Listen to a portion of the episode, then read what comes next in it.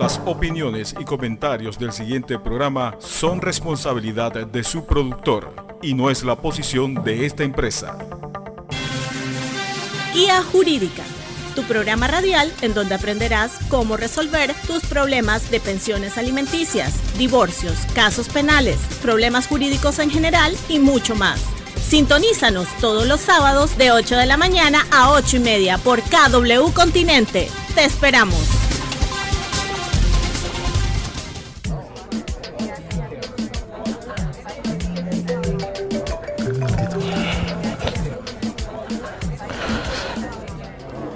¿Qué pasó, mamá?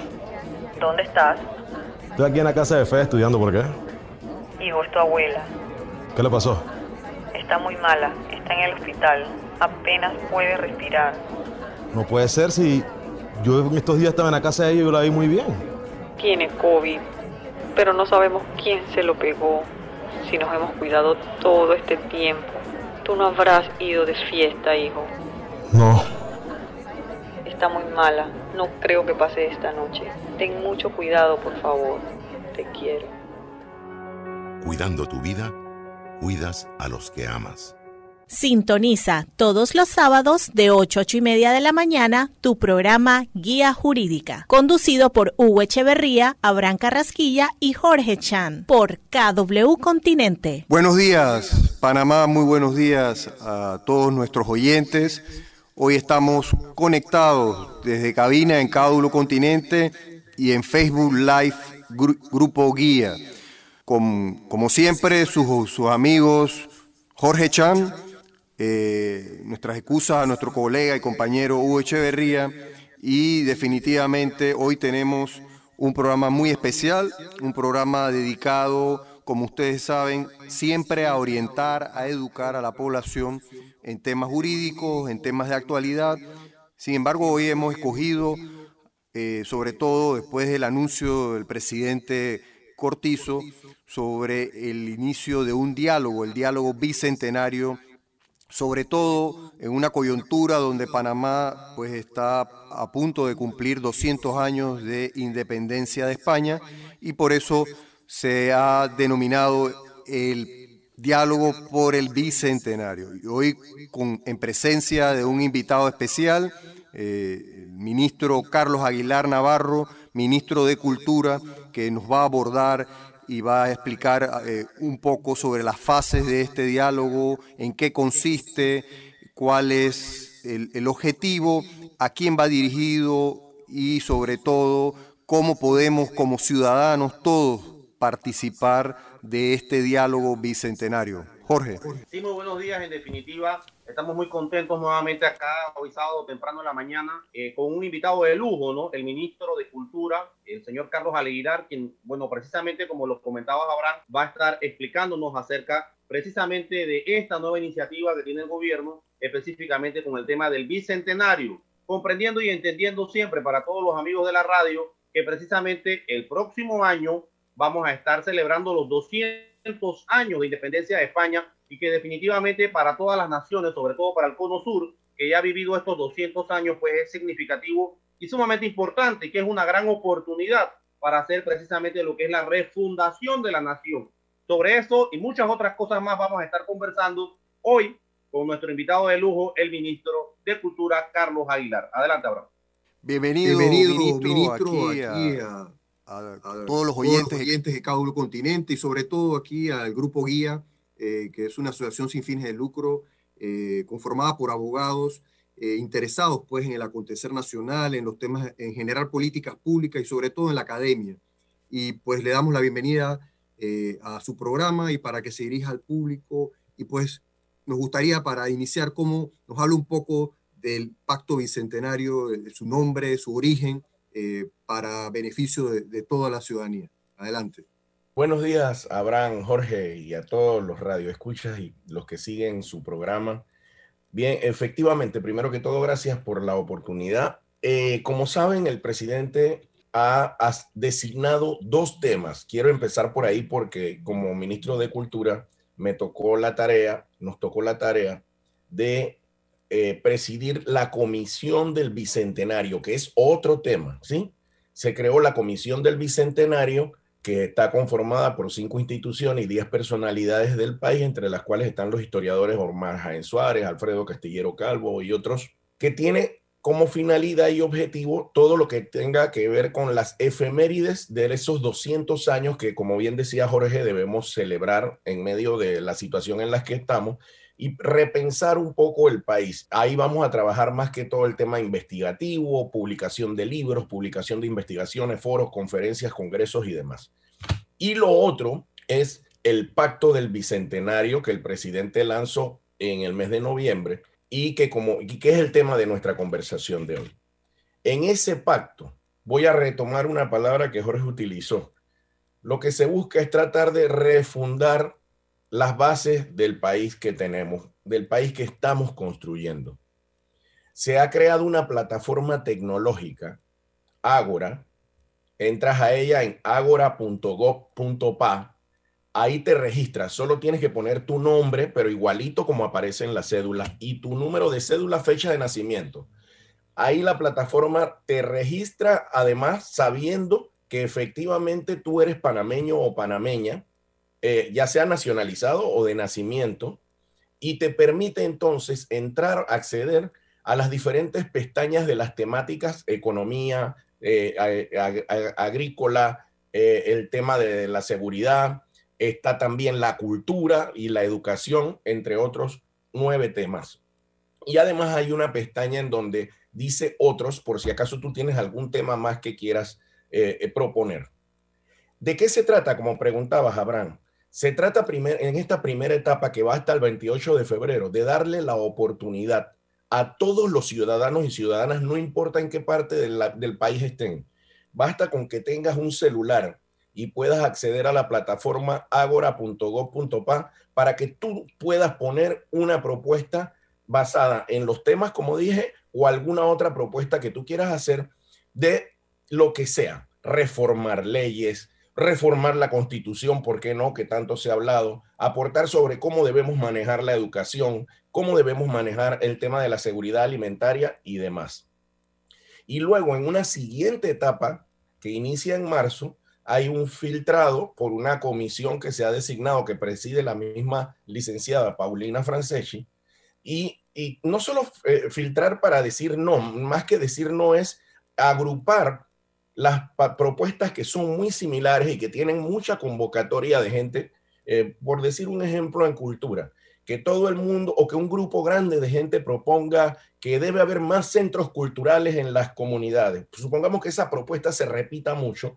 Ese equipo la agarra eh, y dice, bueno, hubo 500 personas que propusieron algo similar, aunque tengan nombrecitos diferentes.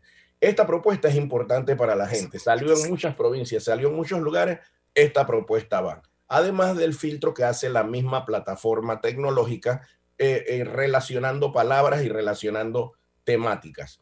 En esa etapa, que dura aproximadamente un par de meses, y de ahí entonces se pasa a las mesas de trabajo, que habrá mesas de trabajo regionales con participación de todos los sectores para tocar las propuestas que son específicas de una región, una provincia, una comarca, un sector del país, y las que son nacionales pasan al nacional, así como las que la plataforma define como estas son nacionales, porque cuando tú entras a Agora te pregunta, ¿vas a proponer algo para tu región o algo nacional? Tú pones nacional, ya la máquina inmediatamente, la plataforma de una vez sabe que tu propuesta debe ir directo a la mesa nacional, que es la que va a seguir reuniéndose durante los meses siguientes hasta llegar al mes de octubre, cuando entonces en el mes de octubre se elaborará el primer documento que vuelve a la plataforma y será publicado también para que todo el mundo lo lea y que la gente nuevamente sobre ese documento pueda decir, hey, algo que yo propuse no está ahí.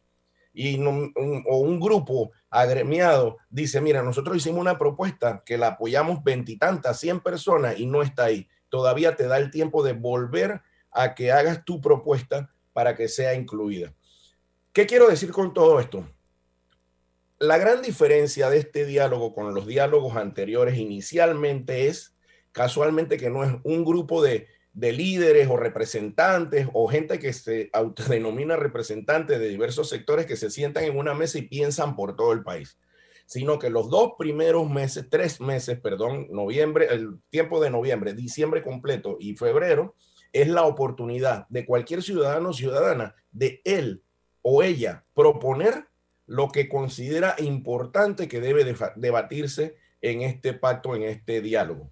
Y otra cosa también sumamente importante es que los jóvenes desde los 15 años pueden entrar y proponer, porque como ahora hay cédula infantil, desde los 15 años tú puedes entrar, poner tu nombre completo, tu número de cédula, tu fecha de nacimiento, el, tribunal electoral, la base del tribunal electoral reconoce inmediatamente que si eres panameño o panameña y puedes hacer tus propuestas. Así que exhorto a los jóvenes de 15, 16, 17 años que no tienen que esperar a ser mayores de edad para también participar de este pacto del Bicentenario. Ministro, la, verdad que, muchas, eh, eh, ha sido muy clara y amplia la, explicación eh, como introducción. Vamos a hacer una pausa a comerciales y volvemos nuevamente con más de su programa Pacto Bicentenario que hemos enfocado hoy, el cual esperamos seguir desarrollando todas sus preguntas y a nuestros amigos de Facebook Live que nos envíen sus preguntas para aprovechar la presencia del ministro eh, eh, y pueda, podamos hoy explicarlas. Adelante.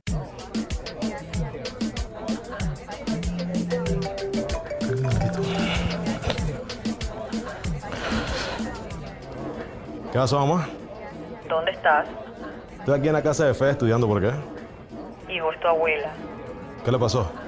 Está muy mala, está en el hospital, apenas puede respirar. No puede ser si yo en estos días estaba en la casa de ella y yo la vi muy bien. Tiene COVID, pero no sabemos quién se lo pegó. Si nos hemos cuidado todo este tiempo, tú no habrás ido de fiesta, hijo. No. Está muy mala, no creo que pase esta noche. Ten mucho cuidado, por favor. Te quiero. Cuidando tu vida, cuidas a los que amas. Sintoniza todos los sábados de 8 a 8 y media de la mañana tu programa Guía Jurídica, conducido por Hugo Echeverría, Abraham Carrasquilla y Jorge Chan, por KW Continente.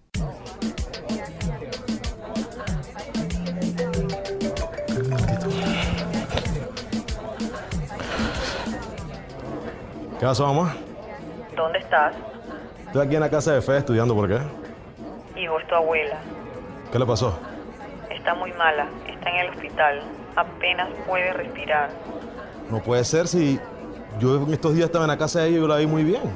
Tiene COVID, pero no sabemos quién se lo pegó. Si nos hemos cuidado todo este tiempo, tú no habrás ido de fiesta, hijo. No. Está muy mala, no creo que pase esta noche. Ten mucho cuidado, por favor. Te quiero. Cuidando tu vida, cuidas a los que amas. Ya de vuelta a su programa Guía Jurídico. Adelante, Jorge. Muy bien. Eh, le pedimos disculpas a los amigos de redes. Queríamos, de todas maneras, seguir compartiendo con ustedes algunas preguntas importantes. Sin embargo, hubo un tema ahí con, con el audio que no nos lo permitió. Pero en definitiva, escuchamos con mucha atención eh, parte de lo que ha conversado el ministro Carlos Aguilar, ministro de Cultura, que para los que están llegando nuevamente a las redes, pues está con nosotros compartiendo en esta mañana. Y en definitiva, por un lado, se habla de un proceso que precisamente es lo que se dice, sobre todo en ciencias políticas, el tema de la democracia participativa.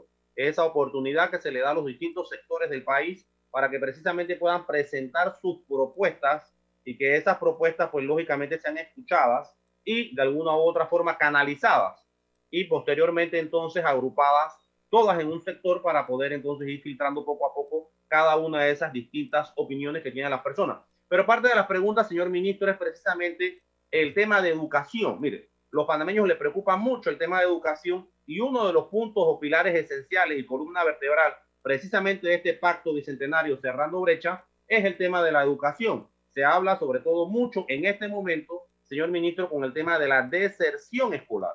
Estamos hablando aproximadamente de 300 mil estudiantes que no sabemos dónde se encuentran y que lógicamente han quedado atrás porque no han tenido las posibilidades en el tema digital. Sobre eso, ¿qué se ha pensado? ¿Qué ha pensado desde el punto de vista del gobierno y sobre todo este pacto que sabemos que está iniciando, pero que lógicamente va a presentar propuestas importantes con relación a esta temática? Sí, ayer la ministra de Educación dijo que eran cerca de 46 mil estudiantes que algunos otros eh, que al principio pues no se tenía contacto con ellos sí lograron eh, pues ingresar de alguna manera con el celular. Además recuerden que el gobierno nacional también pues llegó a un acuerdo con las telefónicas y las empresas que brindan el servicio de internet y a ellos se les eh, liberó de pagar el espectro radiofónico a cambio de que las escuelas y los estudiantes que tuvieran eh, un aparato celular pudieran tener acceso gratis a Internet. Eso logró que muchos de los que al principio no se habían podido conectar, pues se conectaran y al final la ministra ayer dijo que serán cerca de 46 mil estudiantes, que no es un número tampoco pequeño, ¿no? Y que no demuestra más que otra cosa que hemos hablado muchas veces, las grandes brechas que hay en este país. Y casualmente por eso el diálogo, el presidente le ha llamado Pacto del Bicentenario cerrando brechas. Esa brecha digital de la que uno tanto habla a veces en conferencias y en, y en lugares y en congresos, ahora se hizo realidad. Ahora en el momento en que para poder tener una entrevista incluso tenemos que hacerla con una plataforma tecnológica, entonces el que no tiene acceso a esto está totalmente aislado del resto de la humanidad. Casualmente ese es uno de los temas en que educación la gente creo que debe aportar más. Porque lo otro que tenemos que estar claro, esto de la tecnología y de comunicarnos de esta manera llegó para quedarse. Estas tecnologías que nosotros no usábamos para nada muchos, porque nos encontrábamos en la emisora, porque íbamos a los eventos, al concierto, en el caso de la cultura, los muchachos van a su salón de clase, los profesores con su tiza y su, y su tablero, como en los 1700 y los 1800. Ahora resultó que estuvimos obligados a cambiar dramática y rápidamente de método de, enseñanza. A muchos maestros se les tuvo que capacitar incluso para poder utilizar estas herramientas. Eh, Ministro. Eh, Perdón. Queremos, queremos, ahí tenemos dos preguntas que, el público nos ha, planteado y quisiéramos aprovechar eh, al máximo. El presidente ha, hecho una clasificación del Panamá, ¿no? Ha hecho una clasificación de cinco, cinco Panamá. Así Un Panamá moderno, el Panamá de la clase media, el de los barrios, el área rural agrícola y el de las comarcas. Frente a eso, eh, también somos conscientes que no, como, como el, usted ha abordado muy bien el tema de educación, en todo el país no hay internet. ¿Cómo puede hacer esa población del, del área agrícola, rural, de las comarcas, incluso de los barrios que no tienen internet para poder enviar sus propuestas a la plataforma Agora? Ese es uno. Y el otro tema es que hay dos temas muy puntuales que de mucha preocupación, eh, yo digo que ciudadana. Uno es uno que ya usted tocó, el tema de la reforma constitucional, y el otro es la caja del Seguro Social, que es un tema sumamente delicado y sensible y que sabemos que es urgente su, atención. ¿Cómo este diálogo bicentenario puede eh, comulgar con estos dos temas puntuales que son tan sensibles e importantes y en, qué momentos, porque usted habló de un periodo de que arrancó de noviembre a octubre, eh, y en qué momento podrían estos temas serían abordados. No, los temas deben ser abordados desde ya, porque vamos a partir de la premisa. Lo que no esté puesto en la plataforma Agora no es que después en una mesa tú lo vas a poder eh, proponer. Entonces, tenemos hasta el 28 de febrero, que es ahora mismo, y ahora mismo es Navidad, enero, febrero. Por eso, por eso este programa. Tenemos hasta el 28 de febrero para entrar y hacer las propuestas. Y vuelvo a repetir, agora.gov.pa. Entras, pones registrarse y te va a salir, ponga su nombre, ponga su número de cédula con guion. Si es 8 guion 226 guion 1425, o sea, tiene que tener guion la cédula y ponga su fecha de nacimiento. Con esas tres cosas la máquina te registra y ya tú entras y ves las pestañas y dices quiero participar en educación, quiero participar en cultura, en economía, en lo que sea y pones tu propuesta. Hay subtemas también. Puedes escoger algún subtema si quieres o puedes entrar directo y poner lo que te propongas. Entonces, tenemos los, nos quedan dos meses para recibir propuestas. La primera pregunta, voy a tratar de hacerlo rápido, porque yo sé que yo hablo mucho.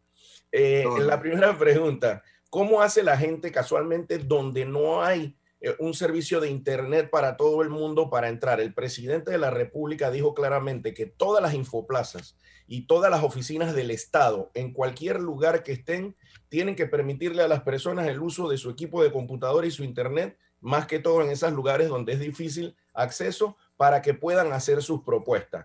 también la puedes hacer desde tu celular. Yo entré a la plataforma y me registré desde mi celular. La segunda, el tema constitucional. Si la gente quiere en sus propuestas, en otros temas, poner, creo que es necesario reformar la constitución o creo que es necesario que tengamos una nueva constitución. Mientras más gente proponga lo que deseen de ese tipo, va a quedar registrado en la plataforma y por la cantidad y volumen de gente que diga, eso seguro va a pasar hasta la última etapa. ¿sí? Y con relación, creo que fue que me dijiste al tema seguro del seguro social, social es, el presidente fue claro también, el seguro social necesita solución rápido. Entonces, va a, va a trabajar de manera paralela el tema del seguro social con todas las otras propuestas que van a durar un año, ¿sí? Y ya próximamente se estará instalando la mesa de las personas que van a, recoger todas las propuestas que tengan que ver en materia de seguridad social. Pero en la pestaña donde dice otros, ya usted puede ir introduciendo qué usted cree que se debe hacer para poder salvar a la caja del Seguro Social. Sí, en ese sentido, señor ministro, eh, otro de los pilares esenciales y fundamentales precisamente de este pacto bicentenario, aprovechando la coyuntura que creo que fue muy buena en el tema de los 200 años precisamente de la independencia de España, que hacen ese match importante, es el tema de la recuperación económica, señor ministro. Hay mucha preocupación y parte de las preguntas en redes casualmente está sobre eso, sobre cómo vamos a implementar, fuera del tema de presentar las propuestas y todo lo demás, esta recuperación económica que lógicamente pues ha afectado no solamente a Panamá, sino al mundo entero y hay mucha angustia, desesperación con respecto a esto. Bien, con relación a eso te digo, hay gente que dice es que el gobierno no tiene un plan para la recuperación económica. Eso es falso. Vamos a partir de ahí. El primero de julio de este año, en su discurso a la nación, el presidente de la República lanzó toda una serie de, no propuestas, de acciones concretas para la reactivación económica, que van desde todo el apoyo que se le está dando al sector agropecuario. En un momento en que la situación es difícil, el sector agropecuario económicamente se está moviendo de una manera que no lo hizo en todos los últimos años. Otra propuesta concreta fueron los apoyos directos de capital semilla a la microempresa y los apoyos con préstamos de interés blando y a ochenta y tantos meses para pagar de AMPIME, la caja, eh, la caja de ahorro y el Banco Nacional y otras instituciones que se han sumado a las pequeñas y medianas empresas. Algo que ya se está dando en muchos sectores, en el sector cultural. Nosotros estamos iniciando en la primera semana de enero una capacitación para 1.200 emprendedores creativos y culturales. Eso va desde la gastronomía, diseño de moda, diseño de videojuegos, artistas en general. Y de esos, 100 van a recibir 10.000 balboas de capital semilla que no tienen que devolver. Los 100 mejores proyectos. Y los otros 1.100 proyectos, si aprueban la capacitación que tiene solo cuatro módulos, ya inmediatamente se hacen acreedores a que les reciban sus proyectos para que le den préstamos blandos. Si son microempresas, van a recibir dos mil dólares de capital semilla para iniciar. Entonces, ya hay acciones para la reactivación económica, porque el gobierno nacional, el presidente de la República, ve el foco de la reactivación económica casualmente en la pequeña, micro, pequeña y mediana empresa, que es la que más genera empleo y es la que más mueve la economía en este país. Ahora, en Ágora pueden sugerir nuevas propuestas a más largo plazo porque efectivamente no Panamá, el mundo entero va a salir tan golpeado, está tan golpeado económicamente por esta pandemia que todo el mundo creo que vamos a tener que sentarnos a hacer un pacto para ver cómo vamos a hacer y construir un mundo más justo además, porque vuelvo a repetir, no solo el Internet, en muchas otras facetas de la vida, esta pandemia sacó a relucir las grandes injusticias y los grandes desequilibrios que hay en el planeta Tierra. Ministro, definitivamente este tema da para hablar varios programas. Aquí lamentablemente usted sabe más que nosotros que el radio, la radio y el tiempo vuelan, ¿no? Pero sí queremos hacer un compromiso con usted para ver si lo invitamos, ya sea en febrero, eh, como avance eh, el diálogo, para compartir un poquito pero, Ahora, si, me permite, porque estamos con el regente de la cartera de cultura y no podemos dejar de hablar del tema de la cultura importante. Vamos, vamos, a, hacer, vamos a, lo que vamos a hacer es que cerramos acá en, en radio y seguimos acá en, en live en Facebook, en guía, para aprovechar, pues, sobre todo si el ministro nos lo permite. Ya hemos cumplido un año, un año con la ley nueva de cultura y creo que hay mucho que informar. Entonces, despedimos a nuestros amigos de radio y seguimos acá en Facebook Live, Grupo Guía. Adelante.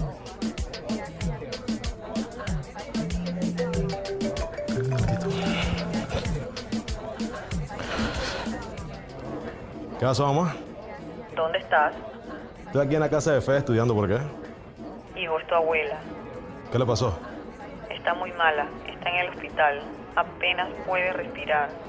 No puede ser si yo en estos días estaba en la casa de ella y yo la vi muy bien. Tiene COVID, pero no sabemos quién se lo pegó. Si nos hemos cuidado todo este tiempo. Tú no habrás ido de fiesta, hijo. No. Está muy mala. No creo que pase esta noche. Ten mucho cuidado, por favor. Te quiero. Cuidando tu vida, cuidas a los que amas.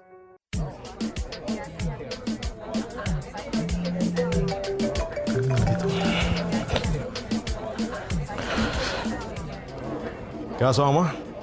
¿Dónde estás? Estoy aquí en la casa de Fe estudiando, ¿por qué?